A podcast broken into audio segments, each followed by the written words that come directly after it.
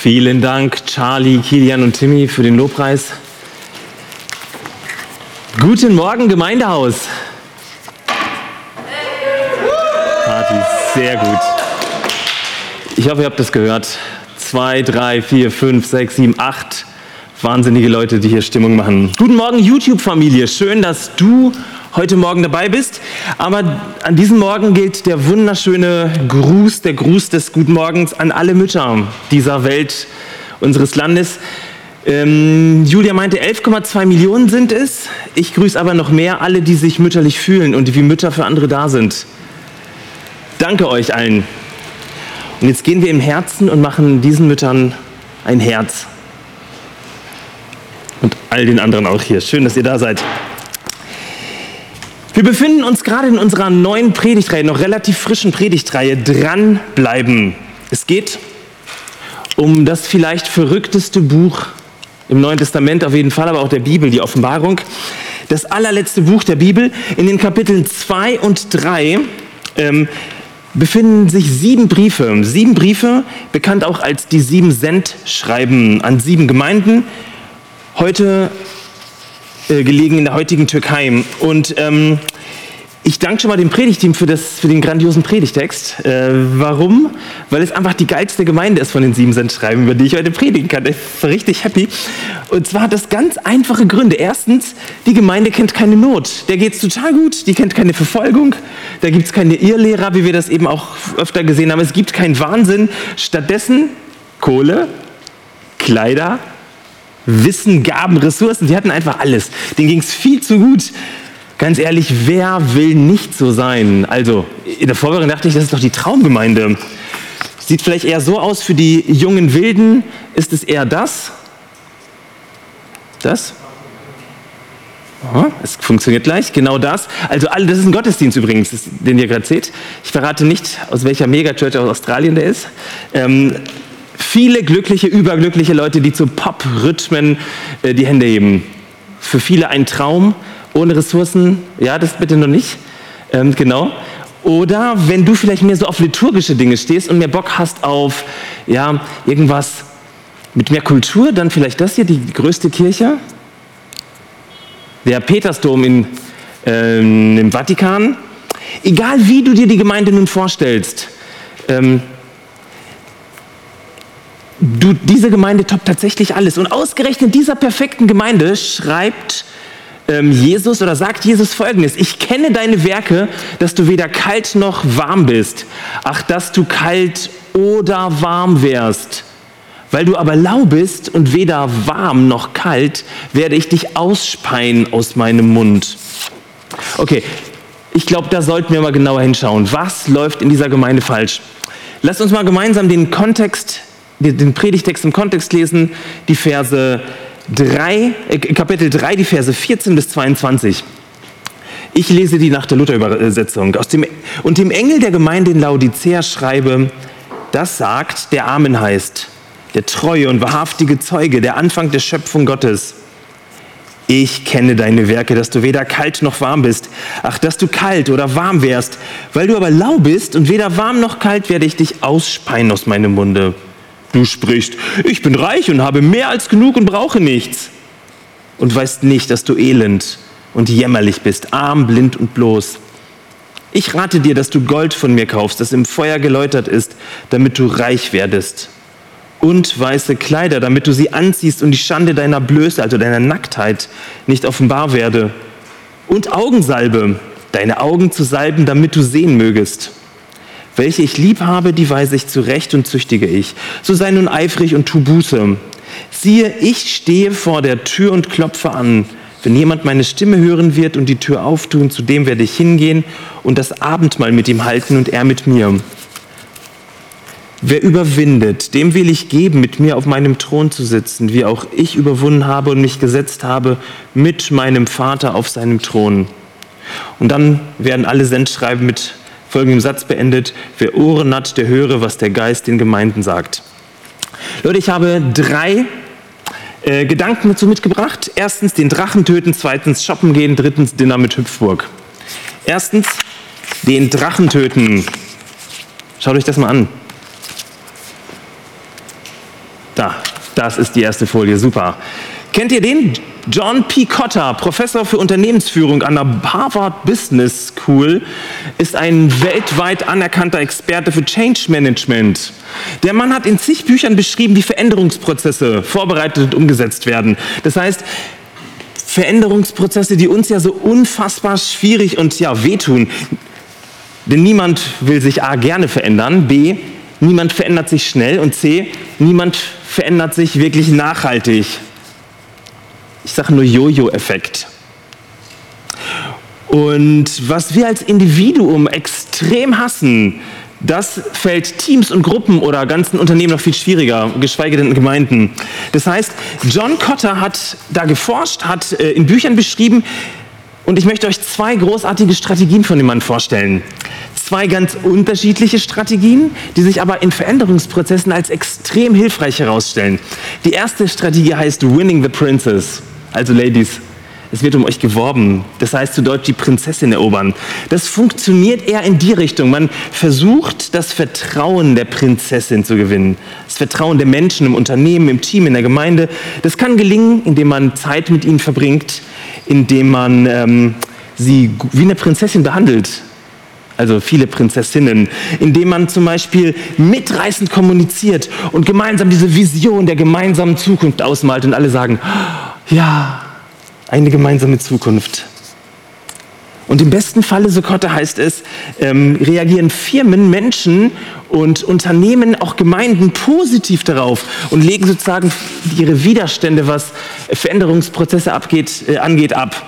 Ähm, den anderen Weg, also das, was der Kotter noch beschreibt, den geht die Gemeinde oder den geht Jesus in der Gemeinde in Laodicea. Kottas Strategie, die krassere, die härtere, heißt Killing the Dragon, zu Deutsch den Drachen töten. Was macht man, wenn man gegen Drachen kämpft? Drei Sachen, die wichtig sind. Man muss sehr klar sein und wissen, dass man kämpft und nicht gedanklich noch irgendwo beim Feierabendbier sein. Stark, man muss stark sein. Man muss es mit dem Drachen aufnehmen können und man muss unglaublich schnell sein. Also man muss die Bedrohung auf den Punkt bringen, auch wenn es unangenehm ist und es dem Team, der Gemeinde, den Leuten nicht gefällt. Das Ziel, jeder muss augenblicklich sofort verstehen, worum es geht. Dass es so nicht weitergeht. Es muss sich was ändern, auf der Stelle. Ein Beispiel. In den 90er Jahren ähm, gab es folgende Firma, die seht ihr hier. Das ist die Firma Philips. Philips steckte in einer Krise wirtschaftlich. Ähm, es ging nicht so gut weiter. Eine Person aus dem Management hatte eine großartige Idee, nachdem man so vieles versucht hat in der Firma umzustrukturieren, diverse Sachen zu machen, mediale Kampagnen zu starten. Er hatte folgende Idee und zwar hat er sich mit einer äh, ortsansässigen Zeitung zusammengetan und hat eine Titelseite, eine fiktive Titelseite dieser Zeitung drucken lassen. Ganz groß. Erste Seite, Philips am Ende. Werksschließungen stehen unmittelbar davor. Investoren reißen sich um die Kernbereiche der Firma. Es gibt keine Hoffnung. Diese Zeitung hat er sich ein paar Mal ausdrucken lassen und hat sie den Management auf den Tisch gelegt. Am nächsten Morgen bei der Besprechung ist den Managern die Kinnlade runtergefallen. Killing the Dragon. Ich möchte, dass du verstehst, wenn wir diesen Text kurz behandeln, es geht nicht um ein Horrorszenario. Wir sind am Ende, die Laodicea sind am Ende. Es geht auch nicht um die Apokalypse, es gibt keine Hoffnung mehr. Es geht um starke Worte, um starke Bilder, damit Teams, Gruppen, Unternehmen in ihrer Routine gestärkt, äh, gestört werden und neu hinhören.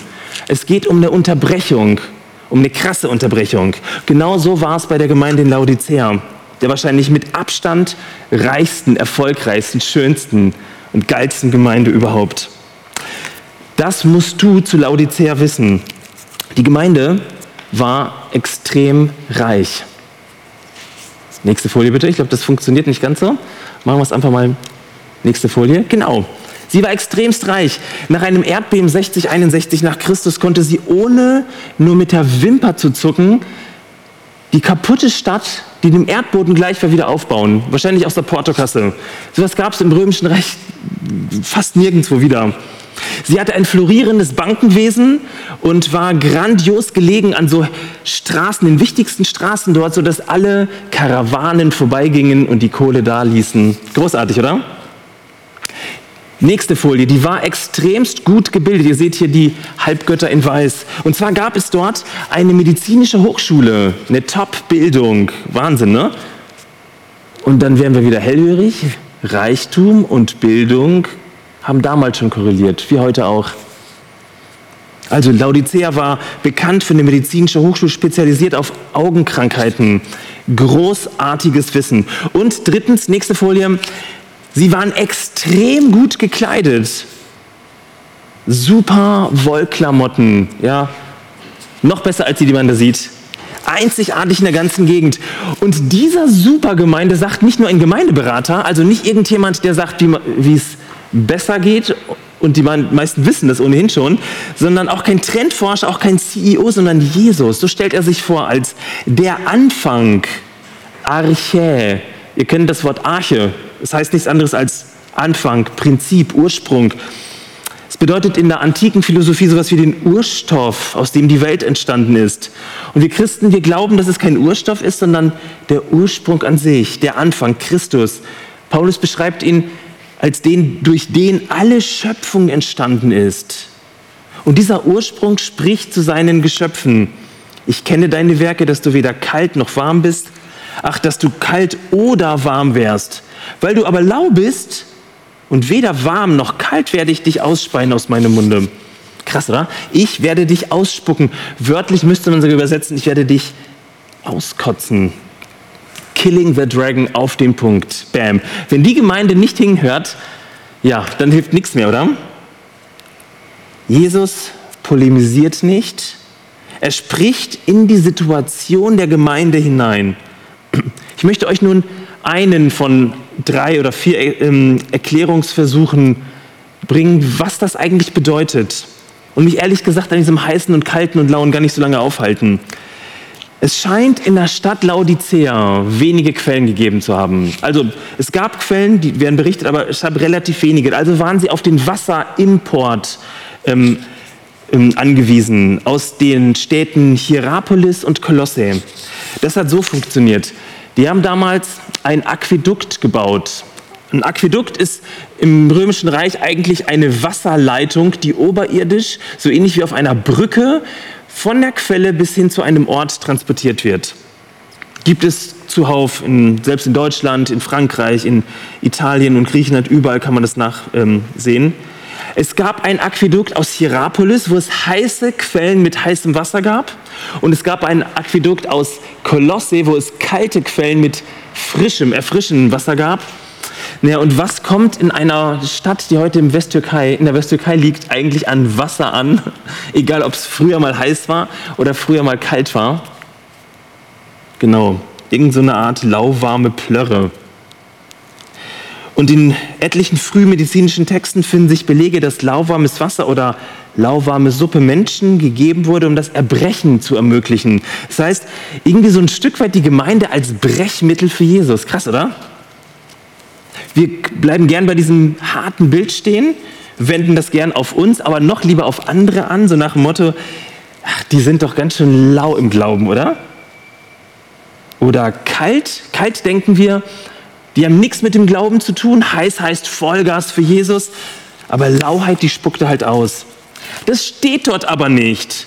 Es geht komplett an den Problemen der Gemeinde vorbei. Jesus benutzt dieses eindrückliche Bild nicht, um seine Gemeinde in eine Schublade zu packen. Nach dem Motto, ihr seid faul, ihr seid lau im Glauben, ihr macht das schlecht. Nein, dem Ursprung, dem Anfang, diesem Archä, diesem Jesus geht es darum. Du siehst es im Text. Jesus sagt, du sprichst, ich bin reich und habe mehr als genug und brauche nichts und weißt nicht, dass du elend und jämmerlich bist, arm, blind und bloß. Krass, oder? Jesus sagt, dass der vielleicht reichsten und geilsten Gemeinde ever. Okay, auf der einen Seite hatte die Gemeinde alles. Ein Style-Check, bam. Beste Klamotten der Gegend. Ein Forbes Ranking Check, bam, ganz weit oben, sehr, sehr reich. Prestige, Ansehen, Wissen, Forschung, Qualität, vielleicht sogar, ich stelle es mir einfach vor, so mega viele Mitarbeiter, die in so einer mega geilen Gemeinde mitarbeiten wollen, alle erfolgreich und schön. Ey, die perfekteste Voraussetzung für einen erfolgreichen Insta-Kanal, oder? Und auf der anderen Seite ist sie total arm. Das sehen die halt nur nicht. Das spüren die nicht. Ich bin mal so frei und übertrage das mal auf uns und möchte dir und mir heute sagen, willkommen in unserer Realität, in unserer Wirklichkeit. Zweitens, shoppen gehen. Shoppen gehen. Wenn 95 Prozent, wenn nicht sogar 98 Prozent der Menschheit auf uns als Kesselkirche schauen, dann sehen sie eine Gemeinde, die keinen Style-Check fürchten muss. Wir haben genug Kohle, man kennt uns in Stuttgart und der Umgebung, zumindest in kirchlichen Kreisen. Wir haben in der evangelischen Kirche Prestige, auch ein bisschen querulanten Prestige, Ansehen. Wir haben eine extrem hohe Dichte an Akademikern, Wissen, Forschung, Denken. Wir haben Qualität unter uns.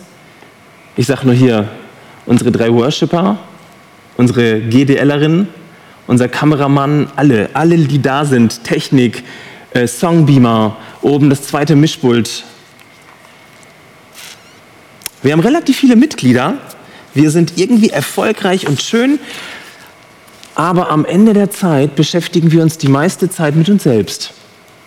Also vor den Gottesdiensten mit uns selbst. Und jetzt vielleicht in den anderthalb Stunden auch, dass alles funktioniert. Und dann wieder mit uns selbst. Wir bereiten vor, wir optimieren.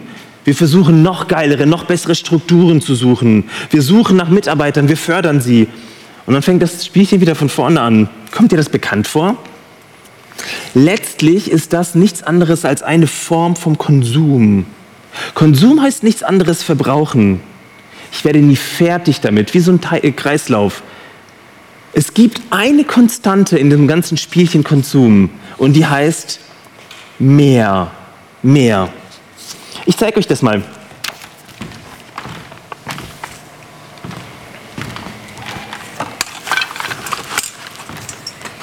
Es ist irgendwie nicht schön, mit so einem Einkaufskorb einkaufen zu gehen, der so leer ist. Ne?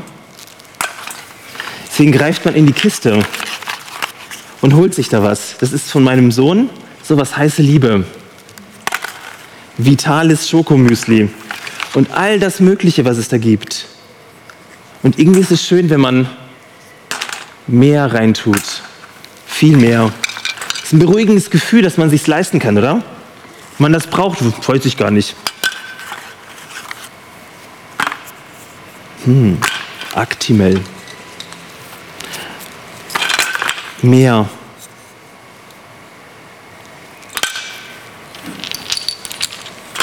Ganz viel mehr.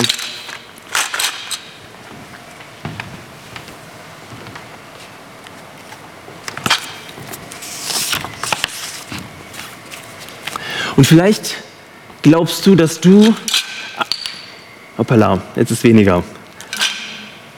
Vielleicht glaubst du, dass du mit mehr alles lösen kannst, mit mehr Dinge betäuben kannst. Das ist ja so, das ist wie so ein Kreislauf. Wir brauchen halt immer mehr und oft auch auf Kosten anderer. Und damit betäuben wir eigentlich, dass es noch andere Bereiche in unserem Leben gibt, die wir nicht sehen und nicht spüren können. Das ist so ein bisschen, als würden wir uns selbst oder anderen Leuten vorwerfen, dass sie lau sind, da geht es ja auch so ein Stück weit ums Konsumdenken. Sie glauben nicht mehr, sie tun nicht mehr, sie spenden nicht mehr, wir lieben nicht mehr. Ich faste nicht mehr.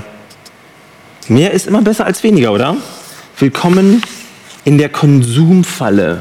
Willkommen in der Konsumfalle. Wie geht Jesus nun mit dieser Gemeinde, diesem vollen, reichen Einkaufskorb um? Die nächste Folie, Vers 18. Er sagt, ich rate dir, dass du Gold von mir kaufst, das im Feuer geläutert ist, damit du reich werdest und weiße Kleider, damit du sie anziehst und die Schande deiner Blöße nicht offenbar werde und Augensalbe, deine Augen zu salben, damit du sehen mögest. Krass, oder? Wie verrückt ist das denn? Auf der einen Seite geht es ja ein bisschen um dieses Konsumieren, um das Meer. Und wie begegnet Jesus? Er sagt, kauft bei mir, also kauft mehr. Er begegnet ihnen genau da, wo das Problem liegt. Ich habe mich gefragt, hä, wie soll ich denn bitte zu Jesus gehen und was kaufen? Der rennt doch nicht als fliegender Händler da rum und bietet mir dann irgendwas an. Hier, bitte, kauf doch was. Wie soll das gehen? Wie soll man bei Jesus etwas kaufen? Die Bibel ist ja randvoll von Geschichten, wo Leute das verkaufen und glücklich werden. Vielen Dank. Hm. Albert Einstein beschreibt es eigentlich ganz interessant. Ich möchte euch folgendes Zitat mit auf den Weg geben.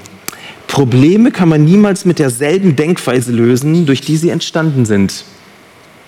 Das heißt, Probleme auf der Seite des Meer haben wollen, kannst du nicht da lösen. Jesus muss also was anderes meinen. Doch was bedeutet eigentlich das Wort kaufen? Also beim Kaufen geht es ja darum, dass ich ja irgendeinen Wert bezahle. Was kosten so KitKats? Wenn ich mit meinem Sohn spiele, verlangt er meistens einen Wucherpreis. 10 Euro ist das Mindeste, was die kosten. 10 Euro ist das Mindeste. Manchmal kostet so ein ganz kleiner Einkauf auch mal einen Huni. Was passiert eigentlich beim Einkaufen? Ich hole mir etwas und gebe als Gegenleistung sowas. Das ist, ist ein Tausch letztlich, oder? Ich tausche einen Schein gegen eine Ware. TDS sind für dich später, okay? Der Huni auch. Ganz ursprünglich bedeutet Einkaufen einen Tausch eingehen. Tauschen von Wertsachen. Aber Jesus meint es nicht auf der materiellen Ebene. Denn die haben genug Gold, die haben genug Klamotten, die haben genug Augensalbe. Gold im Feuer geläutet, damit du reich bist, weiße Kleider gegen die Schande der Nacktheit und Augensalbe, damit du sie in die Augen reibst. Interessant ist, das Wort einreiben hat die Silbe Chri, also wie Christus, damit du sie ins Auge einkristusierst. Was meint Jesus damit? Ich glaube tatsächlich, dass es hier um etwas geht, das wir auf der spirituellen Ebene ganz neu begreifen können, als Gemeinde, als Individuum. Es geht darum, um einen Tausch. Gebt mir euer Gold, gebt mir sozusagen eure Sicherheiten. Und ihr bekommt etwas, das viel reiner ist, etwas so wie Glaube. Gold wird in der Bibel oft als Glaube beschrieben. Krass, ne? Als Geschenk. Wir geben unsere Sicherheiten, da wo wir uns dran klammern, was unseren Wert macht. Und Jesus gibt uns etwas, wo wir glauben können, wo wir ihm vertrauen können.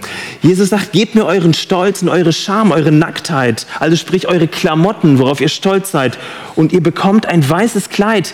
Das ist nichts anderes als wie so ein weißes Taufkleid. Das Bild der Sündenvergebung. Gebt mir eure Blindheit, die Augenexperten, ihr bekommt meine Salbe, um mich zu sehen. Also sie verkaufen Jesus ihren Unglauben, in Bild gesprochen, und bekommen Glauben. Sie verkaufen Jesus ihren Stolz und bekommen weiße Kleider, eine Sündenvergebung. Sie verkaufen Jesus ihre Blindheit und bekommen offene Augen geheilt durch die Christussalbe. Sie geben Jesus ihre Konsumersatzhandlung ab und bekommen Frieden mit ihrem Ursprung, ihrem Anfang und ihrem Schöpfer. Ich glaube nämlich, die Kernsehnsucht unseres Lebens ist zutiefst spirituell. Wisst ihr warum? Bei spirituellen Dingen geht es um das Sein und nicht um das Haben. Weg vom Konsum hin zur Person. Und die allerwesentlichsten Dinge müssen wir uns schenken lassen in diesem Leben. Ein Tauschhandel zu unserem Gunsten. Und am Ende stehen sie eigentlich gefühlt mit leeren Händen da und sind unendlich glücklich. Ich habe das in den letzten Wochen auch so erlebt. Ich war so vier Wochen off in der Kesselkirche. Das war das erste Mal, dass mir das ja, passiert ist. Und es ging halt tatsächlich nicht anders. Ähm, das haben einige von euch mitgekriegt. Ähm, bei uns gab es ein paar herausfordernde Monate, knapp ein Jahr, mit unserem Jüngsten, der nachts sehr häufig wach ist und der Schlaf ihm scheinbar reicht, uns aber nicht. Wir waren ziemlich am Ende, meine Frau und ich. Und ähm, wenn jemand so diese moderne Form von Folter ähm, mal durchmacht, da läuft einfach nicht mehr viel. Eine Familie, eine Corona-Krise, dann ähm, noch der Job. Viel kriegt man nicht hin. Und ich habe in den Wochen davor wirklich mitgekriegt, es geht einfach nicht mehr. Meine Antreiber sei stark, kamen an eine Grenze, wo es nicht mehr weiterging. Mein Antreiber, mach keine Fehler, konzentrier dich, sei perfekt, kam an ein krasses Ende. Mein Antreiber, streng dich doch mal an. Nur Wertvolles, nur Schweres ist wertvoll. Nur durch Anstrengung kommst du zum Erfolg. Hat mich nicht weitergebracht. Es ging tatsächlich nur ein radikaler ähm, Cut, zur Ruhe kommen. Und nach einer Zeit, wo man so viel gerödelt, rödeln musste, vier Wochen nichts. Also gut, am Anfang habe ich noch den Keller ausgeräumt. Ich musste irgendwas tun. Aber vier Wochen habe ich den Tauschhandel mit Jesus eingeübt. Ich gebe ihm mein Starksein wollen und auch nach außen stark sein wollen. Das ist ja kein geiles Zeichen, wenn der einzige Hauptamtliche der Gemeinde, der zu 100 Prozent hier arbeitet, für vier Wochen weg ist oder weg muss. Und ich bekomme etwas, das ich nicht fassen kann, sowas wie eine innere Ruhe, eine innere Stärke, ein Geliebtwerden, ein Sein. Das, was man nicht kaufen kann. Ich gebe ihm meine Unzufriedenheit ab, dass ich nicht schlafen kann, dass es nicht weitergeht, dass ich hibbelig bin, dass ich nichts mehr hinkriege. Ich gebe ihm meine spirituelle ähm, Lehre ab und bekomme sowas wie Frieden und Dankbarkeit. Vielleicht waren das die vier faulsten Wochen meines Lebens mit ganz viel Verzicht. Und ich habe eins gelernt, das Eintauschen. Das Eintauschen. Krass, ne? Die Laodicea, diese reiche Gemeinde, diese Helden werden eingeladen, das, worin sie ganz stark sind, einzutauschen gegen etwas, was noch viel größer ist. Was wäre für dich dran, es einzutauschen heute? Was wäre es für dich, einzutauschen? Das, wo du denkst, du bist stark da drin, siehst aber die andere Seite der Medaille nicht. Das, was du super kannst, siehst aber die andere Seite der Medaille nicht. Ich möchte dich als Leiterin, als Leiter einer Kesselkirche fragen, was ist für uns als Gemeinde dran, es einzutauschen bei Jesus? Statt mehr, statt das Heil in Strukturen und Konzepten zu suchen. Was wäre unser spirituelles weniger? Als ganze Kesselkirche. Ich weiß, es ist keine leichte Frage, auch keine griffige Antwort, weil auf spirituelle Antworten gibt es keine einfachen Antworten. Aber es ist eine existenzielle Frage für Jesus und seine Gemeinde an Laodicea und für dich. Shoppen gehen, das war Punkt 2. Dritter Punkt und mein letzter Punkt, Dinner mit Hüpfburg. Dinner mit Hüpfburg. Ihr habt gemerkt, es, ich wollte beim Heißlauk halt nicht bleiben. Es ist nicht das Ding, worum es Jesus geht. Es ist unsere Art und Weise, Dinge in Schubladen zu packen. Menschen, es ist Konsumdenken, Jesus beschreibt diesen Tauschhandel raus aus der Konsumfalle hin zu einer spirituellen Wahrnehmung unseres Lebens, unserer Bedürfnisse. Und er beschreibt, wenn man sich auf diesen Tauschhandel einlässt, passiert Folgendes. Dann ist man, dann sieht man Folgendes. Jesus sagt, er steht vor der Tür und klopft an, die ganze Zeit. Und dabei ist er gar nicht ungeduldig, er ist einfach nur sanft. Er steht dort und klopft an und er hat Zeit. Ein krasses Bild, oder? Ihr müsst euch das vorstellen, damals im Römischen Reich waren die Herrscher nicht so geduldig. Nein. Ähm, Türe, Tore, Stadttore, Stadtmauern hat man mühelos schleifen können und platt gemacht, wenn es darum ging, etwas haben zu wollen. Das heißt, auf der materiellen Ebene Macht auszuüben, Türen eintreten, sich nehmen, was man will. Das war das Typische im Römischen Reich. The winner takes it all. Jesus, der Ursprung, der Anfang, der Schöpfer, steht dort aber und beschreibt sich selber als jemand, der die ganze Zeit sanft anklopft. Nicht aufdringlich, nicht böse, nicht abwertend. Wieder die spirituelle Dimension. Kein Druck, keine Machtspielchen. Liebe hat scheinbar die Fähigkeit zu warten. Und er wartet dort mit neuem Gold, mit neuen Kleidern, mit der Vergebung und mit Christus in die Augen reiben. Und was passiert dann? Und dann passiert etwas Krasses. Wenn diese Leute, wenn wir, wenn du und ich irgendwann mal verstehen, worum es in unserem Leben geht und diese Tür öffnen, ist ja eigentlich ein schönes Bild, ähm, sehr aktiv irgendwie die Tür öffnen, dann kommt er hinein und wird ein Mahl mit uns halten. Ein Mahl. Ähm, ein Abendmahl, könnte man sagen, ein Dinner, ein Abendessen. Das ist die intimste Form, in der antike Gemeinschaft mit Menschen zu haben.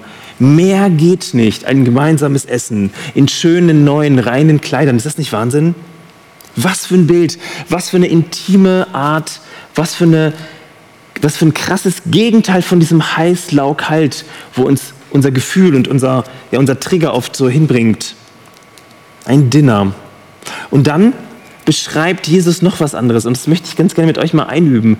Ähm, das Bild seht ihr jetzt. Seht ihr das?